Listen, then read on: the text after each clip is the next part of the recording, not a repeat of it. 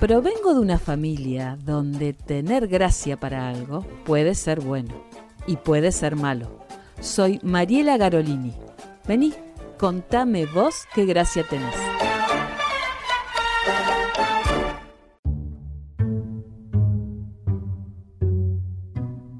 Les conté la del gordo Luis cuando hizo de Papá Noel. Es mundial la del gordo hizo de Papá Noel casi se convierte en otra víctima del imperialismo salvaje, el pobre gordo. El colonialismo, por decirlo de otra manera. Porque, díganme ustedes, ¿qué carajo tiene que ver con nosotros y con nuestras costumbres el Papá Noel? ¿Quién le dio chapa al Papá Noel ese? Un tipo vestido para la nieve, abrigado como para ir a la Antártida, en un trineo tirado por renos. Renos, mis queridos. ¿Cuándo mierda hemos visto un reno nosotros, eh? ¿Alguna vez fuimos a Buenos Aires en auto y vimos al costado del camino un reno morfando pasto debajo de un árbol? No. Pero el pobre gordo casi la palma con esa historia. ¿No les conté la del gordo? Pues yo se la cuento a todos, ¿eh? Bueno, hace como 15 años. El gordo estaba en la lona total. Pero en la lona, lona, ¿eh? no tenía un mango partido por la mitad. Lo habían despedido de la proveeduría donde laburaba. Y lo ponías cabeza abajo y no le caía ni una moneda. Para colmo, se venían las fiestas y algo había que comprar para poner arriba de la mesa la noche del 24. Bueno, el gordo tiene dos pibes, que en ese momento eran muy chiquitos. Y a esa edad, a los pendejos, ¿qué le vas a estar explicando del fato del FMI? y la tecnología que reemplaza a los trabajadores y todas esas pelotudeces. Nada. La cuestión es que empezó a buscar laburo el gordo. Alguna changa, cualquier cosa, trabajar de lo que fuera. Primero empezó por su barrio, con los amigos, con los conocidos, ahí por Mendoza al fondo. Y ya después empezó a buscar por cualquier lado, para conseguir algo. Resulta que en el barrio Chesertu, una vieja que tenía una casa bastante grande de electrodomésticos, le ofrece disfrazarse de Papá Noel y repartir caramelos a los pibes en la puerta para promocionar su negocio. Lo de siempre. Le tiraba unos mangos, por supuesto, que al gordo le venían bastante bien, y allá fue el gordo a trabajar. Bueno, ahora imagínense la escena, porque estamos hablando de Rosario, capital de los cereales, ubicada a orillas del anchuroso río Paraná. El gordo Luis, tienen que pensar que es un tipo que está arriba de los 100 kilos. Fácil, fácil, ¿eh? Debe andar por los 120, porque es alto y grandote Luis. Y les digo que resultaba perfecto para Papá Noel, porque el Luis es más bueno que el Asi. Nunca lo he visto enojado al gordo, es un pan de Dios. Pero tienen que tener en cuenta una cosa muy importante, ¿eh? Rosario, pleno verano, mediodía, un sol de la puta madre que los reparió, algo así como 83 grados a la sombra, y ese gordo metido adentro de un traje de Papá Noel, con una tela tipo felpa, casi gruesa, así de esa gruesa, no te miento, ¿eh? Gorro, barba de algodón, bigotes, botas y guantes. ¡Guantes! Porque la vieja era una vieja hinchapelotas, conservadora, que quería que el gordo se pareciera exactamente a Papá Noel y que se vistiera todo como correspondía. Pobre gordo. ¿Vieron que a veces hay tipos que hacen de Papá Noel pero sin guantes y hasta a veces sin barba? Pendejas jovencitas vestidas de colorado, pero con polleritas cortonas tipo minifaldas y las gambas al aire, así están más frescas, bueno. Pero claro, el gordo Luis era perfecto para ser de Papá Noel. Y por eso se le ocurrió esa vieja hija de puta. Porque lo vio al gordo gordo y con esos cachetitos medio coloradones que tiene el tipo, y bueno, era el personaje perfecto. Hasta la voz media ronca tiene Luis. ¿Vieron? Que Papá Noel se ríe siempre con esa risa ronca. Jo, jo, jo. Hasta eso tiene Luis, la voz ronca. ¡Jo, jo, jo! Bueno, pero vuelvo al tema. Ustedes imagínense, 12 del mediodía, pleno diciembre, un sol que rajaba la tierra, un calor infernal. Los pajaritos se caían muertos al piso por la canícula. Se venían en baranda y se desnucaban contra la vereda.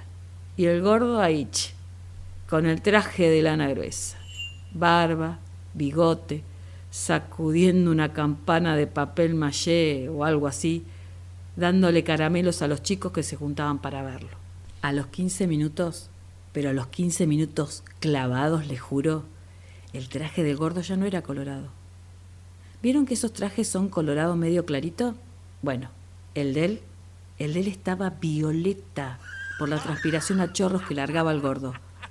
Pero no un pedazo o alguna zona del traje, no, no. Ni tampoco era solamente debajo de los brazos o arriba de la zapán, que es donde uno transpira más. No, era todo, completo, íntegro. Al gordo le corrían ríos de sudor sobre la piel. ¿Qué digo ríos? Torrentes que le empapaban acá, allá, la ingle, las pelotas, las pantorrillas. Ríos que le inundaban las botas, por ejemplo. Me, contaba después, porque todo esto me lo contó él mismo, que sentía las botas llenas de agua como si las hubiera metido en un balde de agua caliente, le chapoteaban todo alrededor, no les miento, ¿eh? todo alrededor en el piso, en un diámetro de 8 metros más o menos, en torno al gordo parecía que habían baldeado. Toda la vereda mojada de lo que chivaba el gordo. Se le saltaban los goterones de la cabeza, parecía las aguas danzantes el gordo, imagínense. Les digo que era ya un espectáculo grotesco, lamentablemente. Pero Luis le seguía metiendo voluntad, le ponía ganas. Caminaba de un lado al otro, se reía y llamaba a los chicos. En eso aparece una vecina, una vieja, de esas que nunca faltan, que están al reverendo pedo como bocina de avión, bueno, que vivía a dos puertas del negocio de electrodomésticos. Sale a la puerta y lo ve el gordo. Una vieja. Esas viejas comedidas, bien intencionadas, que les cuesta moverse, pero que rompen las pelotas permanentemente. Bueno, así era la vieja.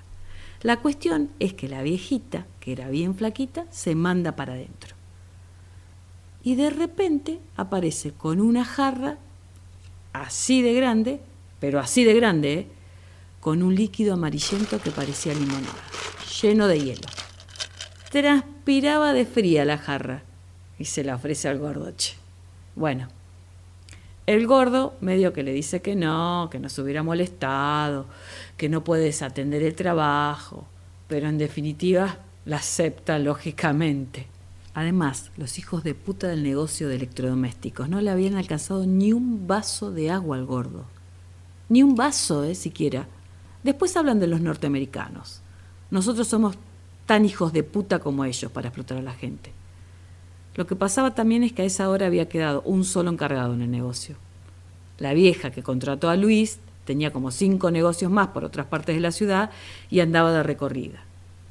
Y el otro empleado que laburaba ahí se había quedado en el fondo del local rascándose las bolas debajo del único ventilador de techo que tenían esos miserables. La cuestión es que la vecina saca un banquito chiquito a la calle, lo deja al lado de la puerta de su casa medio sobre el umbral para que no le diera directamente el sol, y le dice a Luis, acá se lo dejo. Y ahí se lo dejó. Cuando el gordo pudo zafar del pendejerío, se prendió la limonada y se bajó media jarra de un saque. Pero resulta que no era limonada, no era. Era vino blanco, vino blanco era. La vieja le había zampado en la jarra un par de botellas de vino blanco, le había metido hielo a rolete y se lo había dejado ahí, con las mejores intenciones, obvio. El gordo, con la desesperación, con el calor que tenía en el cuerpo, recién se dio cuenta cuando ya se había mandado más de 14 litros sin respirar de un saque. Seamos sinceros, cuando ya se dio cuenta no pudo parar. No pudo parar. Les estoy hablando de un muchacho de 120 kilos, después de estar moviéndose casi tres horas bajo un sol con 4.000 grados de temperatura. No pudo parar. Se mandó todo el vino blanco, fondo blanco. Bueno, se imaginarán el pedo tísico que se levantó ese muchacho, una curda inmediata y espantosa. Casi no había desayunado el gordo, estaba sin almorzar para colmo. Y el tipo no era un tipo que tomara mucho alcohol, al menos que yo recuerde. Se tomaba por ahí un vinito en la cena o alguna copita de sidra, pero nada más. El pedo que se agarró ese muchacho, Dios querido, el pedo que se agarró. No les digo que empezó a cantar ni boludeces, ni a caminar torcido, ni a vomitar contra las paredes, no, no. Nada de eso. Pero entró a regalar todo lo que tenía a su alcance. Se le dio por la beneficencia. Le dio un ataque de comunismo acelerado. Primero, terminó en cinco minutos con la existencia de caramelos y chocolatines que era para toda la tarde.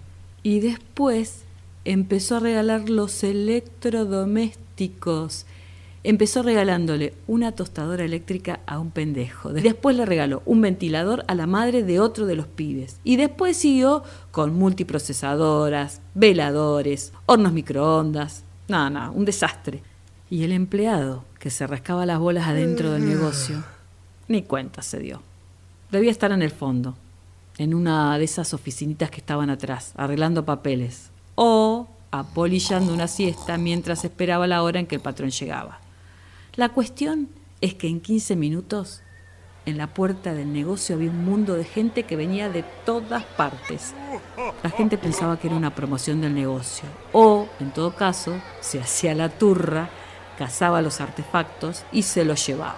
Y a otra cosa mariposa, si te he visto no me acuerdo y anda a cantarle a Gardel. En eso aparece el dueño del boliche, un pelado con una cara de amargo que llegó en su auto. Y cuando el tipo se dio cuenta de lo que estaba pasando, se puso como loco, entró a gritar, a sacarle las cosas a la gente, a recuperar la licuadora, los televisores portátiles, las radios que la gente se llevaba. Ante el despelote, el empleado que estaba dentro se despertó y salió cagando aceite a ayudarlo al pelado. Había tironeos, forcejeos, agarrones, hasta voló algún puñete. Y en eso llegó la cana, un patrullero que andaba de ronda. En el despelote, cuando medio se enteró de cómo había venido la mano porque le contaban los que se piraban con las licuadoras, y que gritaban que Papá Noel se las regalaba, el pelado les indicó a los policías que lo metieran en Canal Gordo, responsable de todo ese quilombo. Y bien dice Martín Fierro, que no hay nada como el peligro para refrescar a un mamado. Y ahí el gordo se despejó y se dio cuenta, volvió a la realidad, se esclareció el gordo.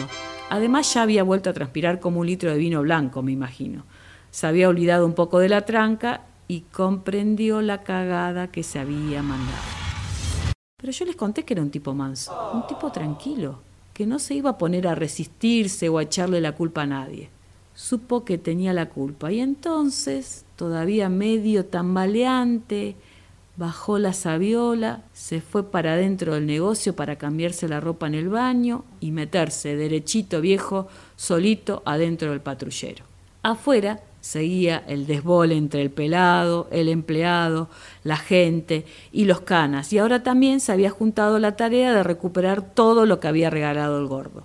El gordo se fue al baño, se mojó la cara, cosa que terminó de despejarlo, se sacó esas pinchas de mierda de Papá Noel, se puso la ropa que había llevado en un bolsito y salió de nuevo a la calle.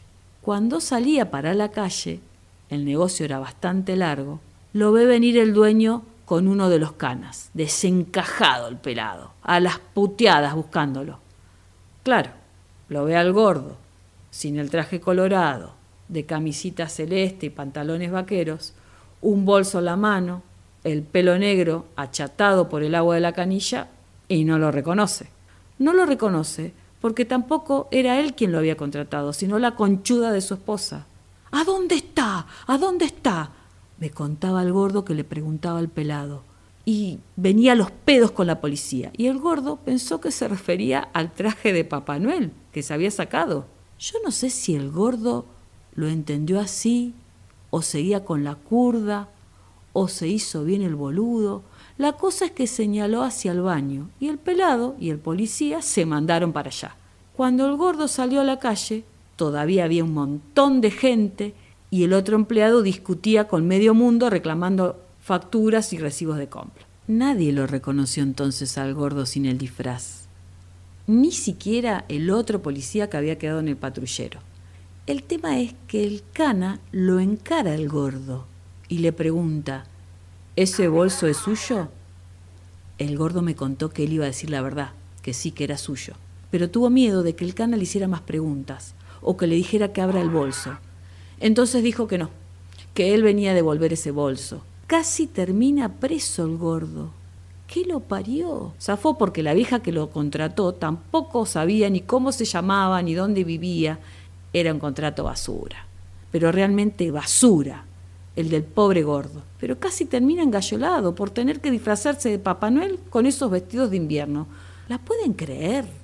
Que los argentinos nos tengamos que vestir con ropa de abrigo en pleno verano porque a los yanquis se les ocurrió que Santa Claus vende más que el niñito Dios? Eso le decía yo al gordo después en el club. El año que viene ofrecete para algún pesebre, gordo. Por lo menos de niño Dios te ponen en bolas en la cunita y te cagás de risa porque estás bien fresco. Eso le decía yo para joderlo. De lo único que puedo hacer yo en un pesebre viviente es de vaca, me decía el gordo, de vaca. Pero por lo menos es un animal conocido es un bicho familiar al paisaje, el rumiante emblemático de la pampa húmeda, base de la riqueza de nuestro país. Algo nuestro, che, que me vienen a mí a joder con, con que a los chicos les gusta Papá Noel, el trineo y los alces. Si mis pibes me vienen a pedir un alce de esos, les pongo tal boleo en el orto que aterrizan más allá de la circunvalación del boleo que les pego. Tenelo por seguro, ¿eh?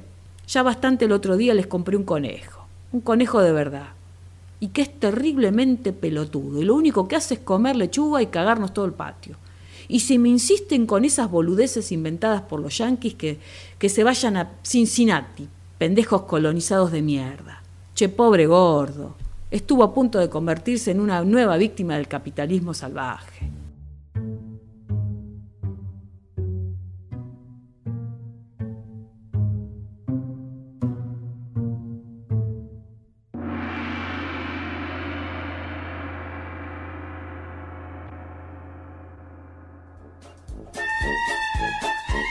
Es el podcast Contame vos qué gracia tenés. Soy Mariela Garolini. Seguime en www.adnsur.com.ar.